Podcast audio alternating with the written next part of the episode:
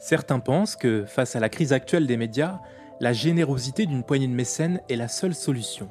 Mais 10 millions de citoyens visitant chaque mois le site du Monde et contribuant chacun à hauteur de 5 euros pourraient apporter beaucoup plus à un média. C'est le message de l'économiste Julia Cagé. Elle s'est associée au pôle d'indépendance et à la Société des lecteurs du journal Le Monde, qu'elle préside, pour créer cet été une association à but non lucratif, Un bout du monde. L'ambition, agir pour l'indépendance des médias en existant dans le capital des organes de presse, à commencer par celui du groupe Le Monde. Avec des campagnes de crowdfunding auprès du grand public pour l'acquisition d'actions ou de parts sociales dans des médias, mais aussi pour se positionner en soutien d'initiatives de journalistes ou d'autres salariés dans le but de devenir actionnaires de leur propre titre. Alors, quel actionnariat demain pour les médias? Est-ce une réponse à la défiance des citoyens? Une société dans laquelle les citoyens ne détiennent pas leurs médias est-elle une société démocratique? Et quelle place pour la publicité dans tout ça? Julia Cagé, fondatrice de l'association Un bout du monde, est l'invitée du planning ce matin. Bienvenue dans Le Planning, votre nouvelle émission de la rédaction de CB News, produite en partenariat avec Audion. Nous allons décrypter les enjeux de notre marché, comprendre les innovations qu'il traverse et tenter d'arrêter le temps pour mettre des mots sur demain. Nous allons nous intéresser aux acteurs qui n'ont pas perdu la foi dans un marché chamboulé, chahuté par les circonstances. Aux acteurs qui rêvent, imaginent et créent le monde.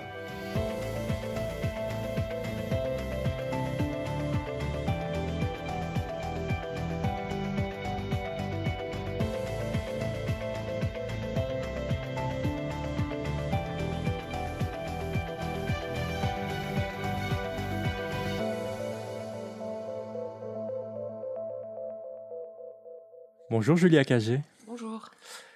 Vous venez de lancer cette, association, Un bout du monde. Racontez-nous pourquoi.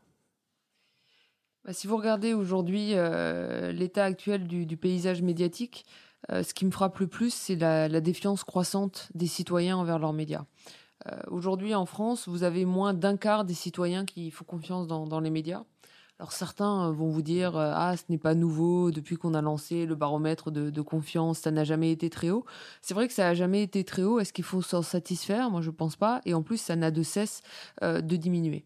alors comment on fait face à cette défiance des citoyens dans, dans, les médias? Et comment on comprend finalement cette défiance des citoyens dans les médias?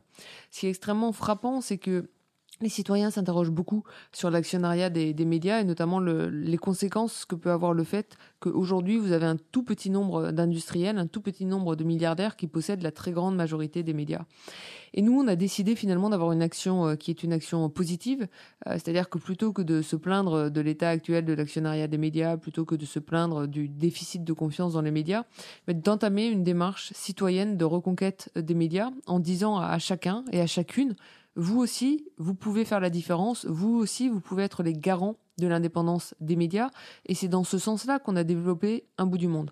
Un bout du monde, c'est une association citoyenne, c'est une association démocratique, c'est une association à but non lucratif, c'est une association à laquelle vous pouvez donner 5 euros, 10 euros, 15 euros, 500 euros, 1000 euros. Vous pouvez faire la différence avec 5 euros, et finalement, même si vous donnez 5 euros, vous allez avoir le même poids que si vous donnez 100 euros. C'est ça le principe de la démocratie, et c'est une association qui porte une idée simple, l'idée selon laquelle les citoyens, avec les salariés et avec les journalistes de leurs médias, sont les mieux à même pour garantir l'indépendance des médias. Et donc l'idée, c'est de mettre les journalistes, les salariés, les lecteurs au centre de l'indépendance des médias, en les remettant au centre de la gouvernance des médias et en les remettant au centre de l'actionnariat des médias.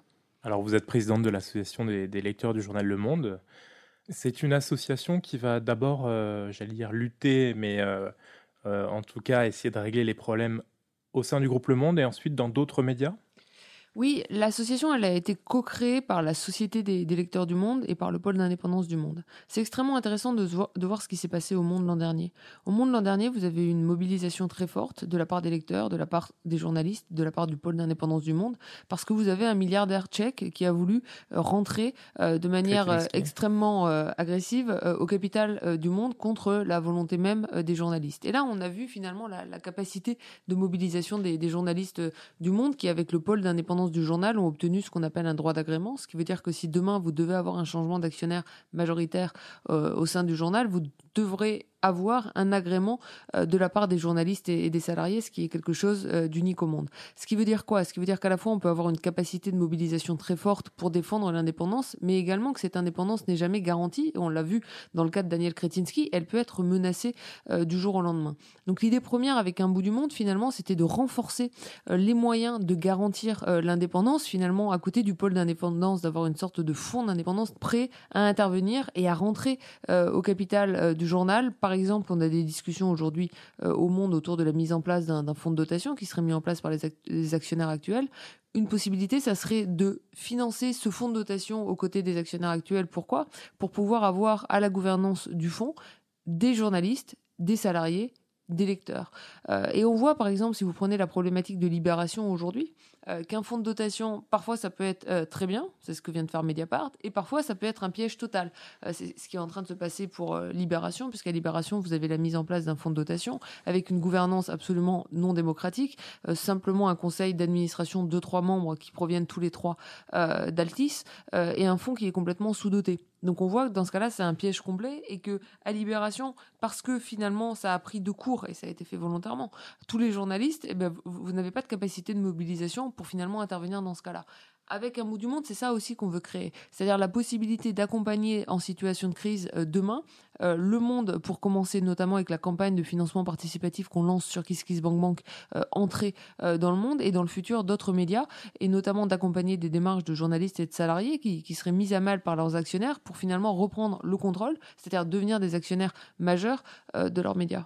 Mais alors cette association, ce, ce fonds nouveau, il ne fonctionnerait qu'en temps de crise ou est-ce que euh, ça pourrait avoir la forme d'une entreprise euh, présente dans des capitaux de médias euh, de façon classique? En fait, c'est intéressant que vous disiez euh, ça ne fonctionnerait euh, qu'en temps de crise parce que c'est quoi euh, le temps de non-crise? Si, on regarde ces, derniers mois, simplement au cours de ces derniers mois, je pense que je pourrais vous citer 5, 6 ou 7 exemples, simplement cette année, hein, où il y aurait eu une légitimité d'intervention d'une association telle qu'un bout du monde. il y a eu ce qui s'est passé avec le nouveau magazine littéraire qui a été vendu pieds et poings liés à lire contre la vie même des journalistes qui voulaient en devenir actionnaires. vous avez eu la problématique des cahiers du cinéma. On a eu la problématique de Sciences Evie, ensuite euh, Sciences et Avenir, la question de la recherche sur des médias qui parlent davantage aux, plus jeunes. Aujourd'hui, vous avez un média comme Combini qui est en crise. Je viens de vous citer le, cas de Libération. Même un média de référence comme Les Le Monde, on a vu il y a tout juste un an finalement, euh, s'est retrouvé sous la menace euh, de l'entrée comme actionnaire majoritaire de, Daniel Kretinsky. donc moi, ça m'irait très bien de se dire qu'on va penser une situation apaisée on essaie de renforcer la présence des salariés euh, et des lecteurs au capital de leurs médias. Et oui, euh, si la situation était apaisée, il y aurait ce rôle-là euh, qui serait un rôle tout à fait à, jouer. Mais malheureusement, aujourd'hui, il faut beaucoup gérer la crise. Et on a des médias qui ne sont pas prêts à gérer la crise. C'est ça qui est vraiment frappant. C'est ça qui est assez triste aussi dans, tous les cas que je viens de citer. C'est-à-dire que vous avez des médias qui sont attaqués par leurs actionnaires, vous allez avoir les journalistes qui se retournent, qui regardent derrière eux. Il n'y a, y a, pas de, a pas de citoyens pour les aider, il n'y a pas de citoyens pour les accompagner.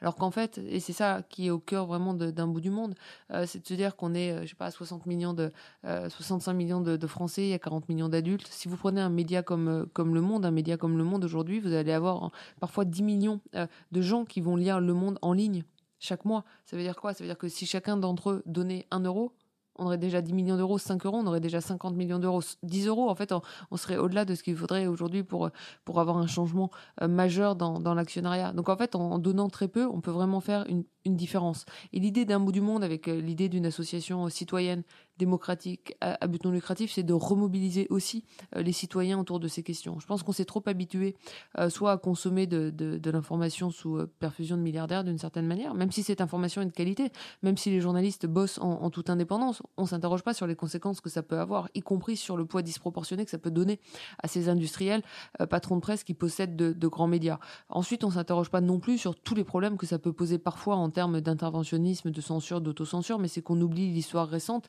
et notamment ce qu'a pu faire euh, Vincent Bolloré à Canal+, ou, d'ailleurs la ligne qui est en train d'imposer Vincent Bolloré à CNews après avoir détruit euh, ITD. On s'interroge pas assez là-dessus. Ou alors, souvent, on choisit assez passivement le modèle de la défiance. Donc on dit oui, mais bon, euh, fait fait plus vraiment confiance aux anciens médias et on, va soit dire bah il faut se tourner vers des nouveaux médias. C'est très bien. Moi, je, suis ravi d'avoir tous les jours des nouveaux médias, mais le média, par exemple, ne va pas venir remplacer l'ensemble des titres de, de, de, de, presse papier qu'on voit aujourd'hui.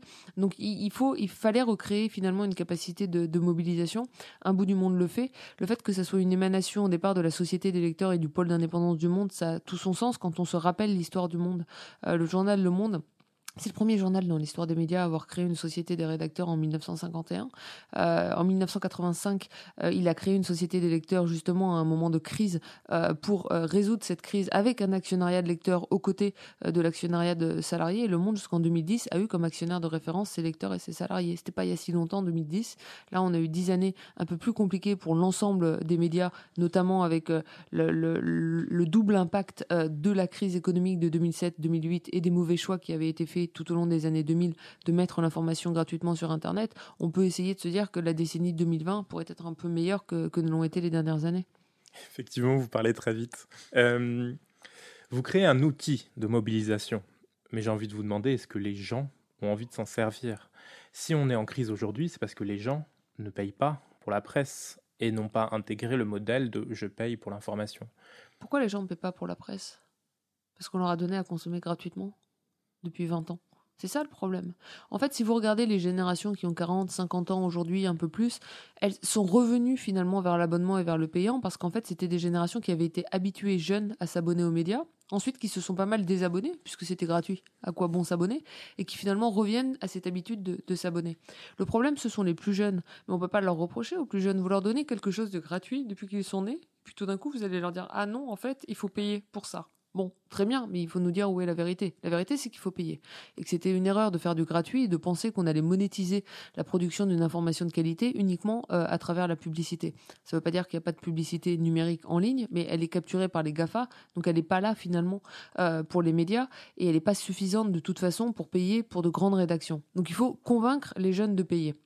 L'avantage d'un bout du monde, euh, c'est de dire aux plus jeunes, même à ceux qui ne paient pas, et même à ceux qui n'ont pas suffisamment d'argent pour s'abonner à un quotidien euh, en ligne. Parce qu'un abonnement à un quotidien, ça va être 12 euros euh, par, par mois, donc ça peut faire 120, 50 euros par, par an. Parfois c'est un peu plus, parfois c'est un peu moins, mais enfin, on est toujours dans, dans un ordre de grandeur quelque part entre 100 et 150 euros. Ça, c'est cher pour un jeune. Par contre, vous pouvez lui dire, tu consommes un peu d'informations, tu t'interroges parfois sur la gouvernance ou sur le capital de ces médias Bon, et voici une, manière pour toi d'intervenir et de travailler finalement en faveur de l'indépendance de l'information que tu consommes. Et en donnant simplement 5 euros ou 10 euros à l'association Un bout du monde, en devenant adhérent, en intégrant cette grande communauté de citoyens qui veulent une information libre et qui sont prêts à s'engager pour cette information libre, tu peux faire la différence. Moi, je pense qu'on peut aller convaincre des milliers, des dizaines de milliers de jeunes de faire la différence en faisant un geste, certes important pour certains d'un point de vue financier, mais qui reste un geste de 5, 10 euros pour faire la différence sur une information qu'ils peuvent consommer gratuitement aujourd'hui, plusieurs fois par jour. Alors en attendant, euh, les médias ont mis en place des modèles publicitaires ces modèles ne sont pas euh, les bons? Le problème du modèle publicitaire, c'est pas de savoir si c'est un bon modèle ou un mauvais modèle dans, dans l'absolu. Le problème, c'est celui du marché publicitaire. Et indépendamment même du coronavirus, donc le coronavirus a créé un effondrement total euh, du marché publicitaire, puisque les gens, avec le confinement, euh, ne consomment plus. Euh, ça sert à rien de, faire de la pub pour des produits qu'ils ne vont pas acheter. Donc vous avez eu un effondrement du marché publicitaire avec le coronavirus. Donc ça, ça a été un choc au cours des derniers mois négatif, extrêmement fort sur les recettes des médias qui dépendaient de la publicité. Indépendamment du choc conjoncturel du coronavirus, on a un marché publicitaire qui de facto est en baisse pour les médias traditionnels, que ce soit la télévision, la radio, euh, que ce soit la, presse écrite ou même les, les, pure players, donc les médias qui sont uniquement sur Internet. Pourquoi? Pas parce qu'on n'a pas une expansion euh, du marché de la publicité digitale, mais parce que ce marché est entièrement capturé par les GAFAM. Euh, quand je dis entièrement capturé, vous avez certaines années avant, il y a 2, 3, 4 ans, il capturait entre 90 et 95% du marché de la publicité numérique. Maintenant, vous avez certaines années où il, capture plus de 100% du marché de la publicité numérique. Ça veut dire que la part des autres, non seulement n'augmente pas, mais est en train de complètement s'effondrer. Donc il ne s'agit pas de dire que c'est un, un mauvais modèle, c'est un modèle qui a marché pendant des années, c'est un modèle qui va fonctionner de moins en moins, parce que les prix de la publicité s'effondrent, les espaces publicitaires se démultiplient, ce qui accélère encore plus cet effondrement des prix. Donc il faut des médias qui apprennent à vivre avec de moins en moins de publicité. Ça ne veut pas dire s'en passer du jour au lendemain, mais ça veut dire faire doucement la transition euh, du euh, gratuit ou euh, un peu gratuit reposant sur la pub à du uniquement payant à valeur ajoutée. Et peut-être une publicité plus, plus qualitative aussi ça dépend ce que vous appelez publicité plus qualitative. Si ce que vous appelez publicité plus qualitative, euh, c'est le fait euh, de, ne plus faire, par exemple, de publicité pour les produits polluants, mais je suis pas sûr que ce soit ça que vous ayez en tête, ça me paraît une euh, très bonne chose, même si, encore une fois, c'est ça qui est parfois un peu effrayant. Les gens disent Ah non, surtout, n'interdisons pas cette publicité, ça va être un choc négatif sur les revenus des télévisions. Bon, a un problème de, à la fois d'environnement et un problème de revenus des télévisions, il faudrait mieux penser à un modèle alternatif pour financer les télévisions privées, peut-être avec une intervention publique, peut-être en taxant les produits polluants pour utiliser cet argent pour financer la télé privée, plutôt que de vouloir du coup autoriser la pub pour les, pour les SUV. Mais je pense que ce que vous aviez en tête, c'était, euh, c'était deux choses. Un, la possibilité de faire de la publicité euh, micro-ciblée, d'une certaine manière, donc de faire de la possibilité de la correspond plus aux attentes des consommateurs et donc personnalisée peut-être. Euh. Oui, alors ça, il faut quand même se poser la question. Est-ce que la publicité personnalisée ou micro-ciblée correspond plus aux attentes des consommateurs? Ça correspond plus aux attentes des annonceurs. pour les consommateurs, la surutilisation de leurs données privées pour cibler des publicités, c'est plutôt quelque chose qui est en train de les effrayer. On, on voit quand même qu'on a une prise de conscience relativement forte de tous les risques qui sont liées finalement à ces formes de publicité, puisque dans le fond, ça repose euh, sur une atteinte euh, à la vie privée avec une utilisation très forte de la publicité personnelle. Et puis euh, la, deuxième chose, finalement, c'est ce qu'on appelle le, native advertising ou la publicité, la publicité native, ou, enfin ce qu'on aurait appelé d'ailleurs historiquement le, le public reportage, qui, revient à cacher des publicités et à les enrober sous une forme éditoriale. Alors on dit que l'expérience utilisateur est meilleure, et c'est vrai, vous avez plus de clics et si vous demandez aux utilisateurs, bien sûr que c'est plus agréable euh, de, de, lire un article en pensant que c'est un article, et ensuite de réaliser que c'est une pub ou de voir une vidéo qui est bien faite plutôt que d'avoir des, des, bannières sur son ordinateur et des, des fenêtres pop-up. N'empêche que euh, à terme, la publicité native et toutes ces formes de, de publicité finalement un peu déguisées, c'est ça aussi qui explique la dégradation euh, de la relation des lecteurs et des citoyens à leurs médias. Parce que quand par contre vous vous apercevez que vous avez consommé de la pub là où vous pensiez avoir consommé de l'information, en termes de confiance dans l'information que vous consommez, euh, ça n'aide pas vraiment. Et pour le coup, je pense que euh, ça va se retourner contre les médias, ce, fait de, se reposer de plus en plus sur la publicité native. On comprend pourquoi ils le font, parce que c'est une valeur commerciale plus forte, ils peuvent la vendre plus cher aux annonceurs, mais je pense que ça dégrade très fortement leur relation aux lecteurs et qu'ils devraient s'abstenir, malgré tout, euh, de faire trop usage de, ces formes de publicité. sur la défiance des citoyens envers leurs médias, on voit qu'il y a de nombreux problèmes, dont celui dont on vient de parler. Mais pour vous, le, best, le pire, c'est euh, l'actionnariat et. Euh... Bah, c'est pas pour moi particulièrement, c'est juste que je regarde les enquêtes qui sont faites. Euh, quand vous regardez les enquêtes qui sont faites et que vous demandez aux gens pourquoi vous faites pas confiance aux médias, vous avez deux réponses. Une première réponse, c'est de dire que les journalistes sont euh, corrompus, trop proches des pouvoirs de l'argent, etc. Ça, c'est un peu dur de répondre parce qu'en fait, cette perception est fausse. Euh, et que si on regarde la réalité du métier de, journaliste aujourd'hui, si vous enlevez quelques stars, en fait, c'est un métier qui s'est extrêmement précarisé. Euh, preuve de cette précarisation extrême, c'est un métier qui s'est extrêmement féminisé, vous avez de plus en plus de difficultés d'avoir un emploi en CDI, beaucoup de CDD, beaucoup d'auto-entrepreneurs, puisque de plus en plus les médias euh, rémunèrent euh, en facture leurs journalistes pour que ça leur coûte moins cher, beaucoup de pigistes qui sont payés de, moins en moins au, feuillet. Donc, disons que le premier facteur, il faut travailler sur la perception, puisque la perception est fausse. Donc, il faut faire comprendre aux citoyens qu'en fait, c'est pas vraiment un métier de privilégié aujourd'hui journaliste. Ça correspond pas à la figure du présentateur du 20h qu'il voit tous les jours à la télé, mais c'est plutôt un métier précarisé.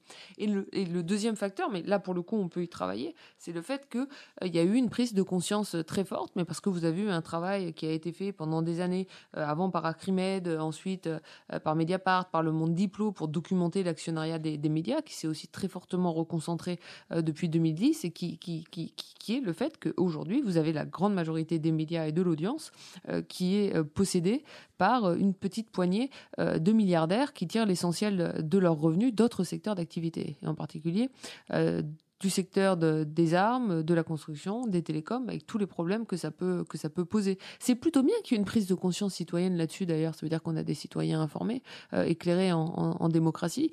Euh, mais moi, je pense que la solution à ça, ça peut pas être soit la défiance, soit décider de ne plus consommer ces médias, parce qu'à l'arrivée, ces médias ont des journalistes indépendants qui font un travail d'excellemment bonne euh, qualité, euh, mais d'essayer de réfléchir sur le long terme sur les moyens de changer euh, cet équilibre en développant notamment la possibilité d'un actionnariat de, salariés, d'un actionnariat de lecteurs. Pourquoi les, les, grands milliardaires propriétaires de groupes de presse seraient-ils encore et toujours un problème? Est-ce qu'un jour on ne pourrait pas tomber sur un milliardaire? Philanthrope qui n'a pas d'intérêt dans d'autres activités. C'est pas, c'est pas, ils sont pas toujours un problème au sens. Bah, si je prends aujourd'hui l'actionnariat, l'actionnariat d'un journal comme Le Monde, je pense que la plupart des, euh, des gens vous diraient que Xavier Niel est un bon actionnaire. Ça veut dire quoi? Il est un bon actionnaire. Ça veut dire que c'est un actionnaire qui n'intervient pas dans la vie de son journal et qui laisse ses journalistes travailler. Pourquoi ça pose un problème, En fait, il y a un double problème. Le premier problème, c'est celui de la défiance, comme je viens de le souligner. Prenons aujourd'hui la problématique qui est dans le débat public depuis quelques semaines de la 5G. Qui est intéressé dans la question de la 5G Les géants des télécoms, puisque vous avez des enchères qui se font autour de la 5G. Vous ne pouvez pas empêcher les citoyens de s'interroger sur la couverture par Libération, possédée par Patrick Drahi, par BFM, par RMC, par Le Monde, de la 5G, sachant que les citoyens ont conscience que Patrick Drahi possède Libération, Xavier Niel possède Le Monde. Ça ne veut pas dire que les journalistes n'ont pas pu faire leur travail dans les meilleures euh, conditions pour parler de la 5G, mais ça veut dire que vous ne pouvez pas empêcher le fait qu'il y ait un doute. Et quand il y a un doute, il y a de la défiance et ça crée un rapport à l'information qui est un rapport problématique. Première chose. Deuxième problème, qui ne concerne pas directement pour le coup le monde ou l'information qu'on consomme, mais la démocratie. La démocratie, c'est censé être une personne, une voix. C'est pas un euro, une voix. La démocratie, c'est censé être des centaines, des milliers de citoyens qui votent, qui prennent des décisions ensemble. C'est problématique de faire dépendre le fonctionnement d'un média d'un seul individu. Ça lui donne un poids en démocratie disproportionné. C'est mieux d'avoir des milliers d'individus qui donnent chacun quelques dizaines d'euros, quelques centaines d'euros, qu'un seul individu. Ça, c'est simplement l'opposition même qu'on a entre l'idée de démocratie et l'idée de philanthropie. La philanthropie est quelque chose qui va à l'encontre de l'idée même de démocratie, parce que ça revient à donner tout le poids à un seul individu. Et la dernière chose qui, se pose euh, ici, euh, c'est que c'est fragile. Vous pouvez avoir un bon actionnaire, pouvez avoir un bon milliardaire, il y en a. Mais c'est fragile. Il peut changer d'avis. Il peut décéder. Vous pouvez avoir aussi des changements de cap. Regardez Mathieu Pigas, les gens disaient que c'était un bon actionnaire pour le monde. Peut-être qu'il le redirait aujourd'hui. Mais quand même, pendant quelques semaines, ils se sont interrogés sur le fait qu'il euh, permettait de, laisser entrer Daniel Kretinsky au capital du journal. On voit toute cette fragilité-là. Et cette fragilité-là, vous ne l'avez pas si vous avez une multiplicité euh, d'actionnaires. Ça ne veut pas dire que d'ailleurs, si vous avez des, dizaines de petits actionnaires, journalistes, salariés, lecteurs, euh, vous n'avez pas euh, parmi eux euh, des gens qui vont être mal, intentionnés, qui vont changer d'avis du jour au lendemain. Mais en fait, c'est pas grave, puisqu'en fait, ça va être un noyé entre des milliers.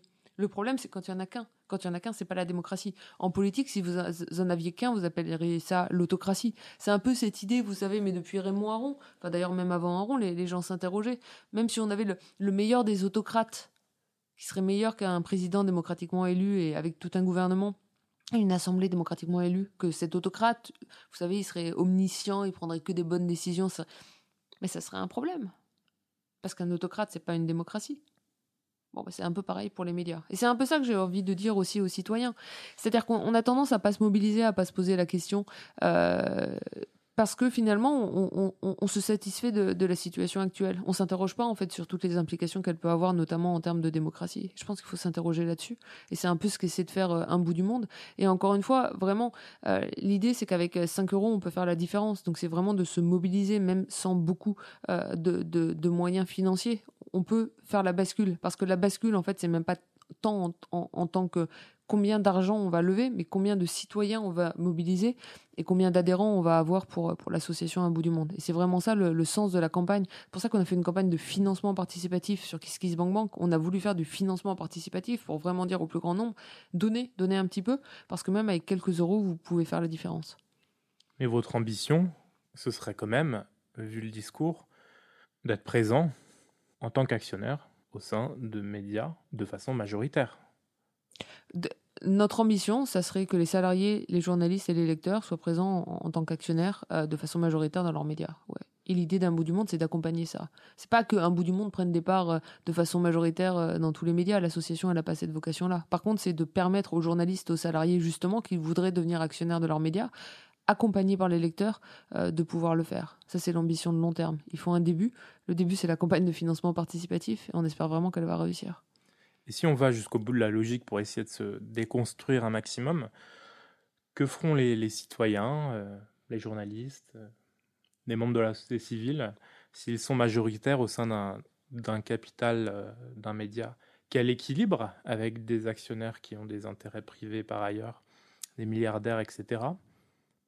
Pas le même qu'aujourd'hui. Quel doit être le rôle d'un actionnaire? C'est de laisser travailler les journalistes en toute indépendance. C'est ça qui est vraiment essentiel. Euh, quand, on dit qu'il faut faire des lecteurs les actionnaires des médias, il ne s'agit pas du tout euh, de permettre aux lecteurs d'avoir un poids sur la ligne éditoriale d'un média les lecteurs, comme des actionnaires milliardaires, doivent laisser les journalistes travailler en toute indépendance. Et c'est ça qui est vraiment extrêmement, euh, extrêmement important. Ça, c'est la première chose. La deuxième chose qui est vraiment essentielle, c'est qu'un bout du monde, encore une fois, c'est une association à but non lucratif. Donc, quand vous allez donner de l'argent, vous ne faites pas un investissement, vous faites un don. Euh, l'association elle-même, euh, si jamais elle devait rentrer au capital de médias et recevoir des dividendes, ces dividendes seront réinvestis dans l'association. Il n'y aura pas de distribution de dividendes. C'est une démarche aussi à but non lucratif qui s'inscrit dans une vision de de l'information que je défends depuis longtemps, en fait, depuis euh, que j'ai écrit le, livre Sauver les médias. L'idée que l'information est un bien public, donc elle ne peut pas être laissée entre les seules mains du, marché. D'où cette démarche aussi à but non lucratif qui vise à maximiser euh, la qualité de l'information produite plutôt qu'à vouloir maximiser d'éventuels dividendes qui seraient reversés aux actionnaires. Mais est-ce que vous n'avez pas peur ou est-ce que vous n'imaginez pas derrière une reproduction du modèle actuel Projetons-nous dans 30 ans, un média qui est possédé par euh, à 80% par des citoyens. Euh, s'il faut recapitaliser un moment, est-ce que déjà ils seront en capacité de le faire? Euh, Et puis quelles solutions vont trouver ces citoyens? Pour avoir, pour créer une, une boucle vertueuse sur leurs investissements qui n'en sont pas, mais qui peuvent en devenir s'ils ont besoin de recapitaliser? Enfin, vous bah, voyez ce que je veux dire? Oui, alors il y a, deux choses ici. Euh, la première chose, c'est que c'est pas parce qu'on parle de médias à but non lucratif, c'est pas parce qu'on parle d'associations citoyennes, etc., que les médias sont voués à perdre de l'argent.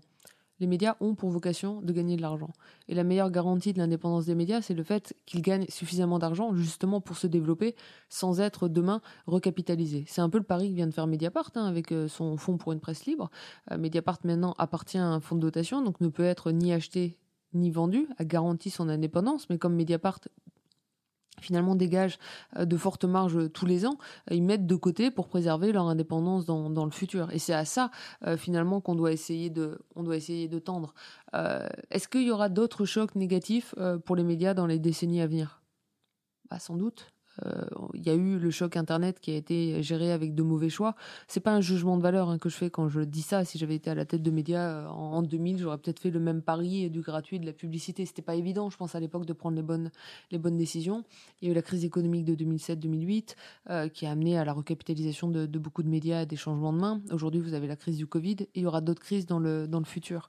est-ce que ça veut dire qu'à ce moment-là, il faudra faire appel à des, à des, à des plus gros actionnaires ou est-ce qu'on aura un actionnariat de lecteurs qui sera suffisant? Euh, je sais pas. Euh, mais si ça a lieu, ça dans 10 ou 15 ans, est-ce qu'il faudrait pas commencer déjà euh, par essayer d'améliorer les choses aujourd'hui? Pour les 10-15 prochaines années, ça serait quand même déjà pas mal. puis ensuite, on se reposera la, on se reposera la question. ce qui est sûr, c'est que le poids du nombre permet beaucoup. Il n'y a aucun individu pris seul qui peut faire un chèque à la hauteur de ce que font aujourd'hui comme investissement euh, les quelques milliardaires qui, euh, qui, possèdent les médias. Mais si vous comptez en, dizaines de milliers, centaines de milliers d'individus, là, ça change vraiment la donne. Euh, mais ça suppose d'avoir créé une culture de ça. Ça suppose d'avoir créé un mouvement, une communauté d'adhérents, de gens justement qui sont prêts à donner euh, demain quand vous avez des médias en difficulté. On voit que ça marche très bien, ça, à petite échelle aujourd'hui. Hein. Si vous regardez les campagnes de financement participatif, que ce soit pour les titres développés par Eric Fotorino, euh, Le 1 américain, Zadig, que vous voyez pour les jours, ce qui s'est passé à Nice matin, on voit que ça marche en fait. Il y a une capacité assez forte de mobilisation à petite échelle. Donc euh, soyons optimistes et puis surtout ne nous disons pas ah si dans 20 ans il y a un problème, bah, il est urgent de ne rien faire aujourd'hui. Je pense qu'il est urgent de faire un truc aujourd'hui. Et puis dans 20 ans, il y aura peut-être des gens à ce micro qui seront euh, plus jeunes, avec davantage d'idées, plus dynamiques, il y aura des nouveaux modèles euh, que moi qui, qui, qui, viendront apporter à leur tour une solution au problème. Merci, Julia Cagé. Merci. Et bon courage. Merci. Chers auditeurs, merci de nous avoir écoutés. N'hésitez pas à consulter le site de CB News pour ne rien rater de l'actualité de notre marché et à vous abonner bien évidemment à ce podcast. À très vite.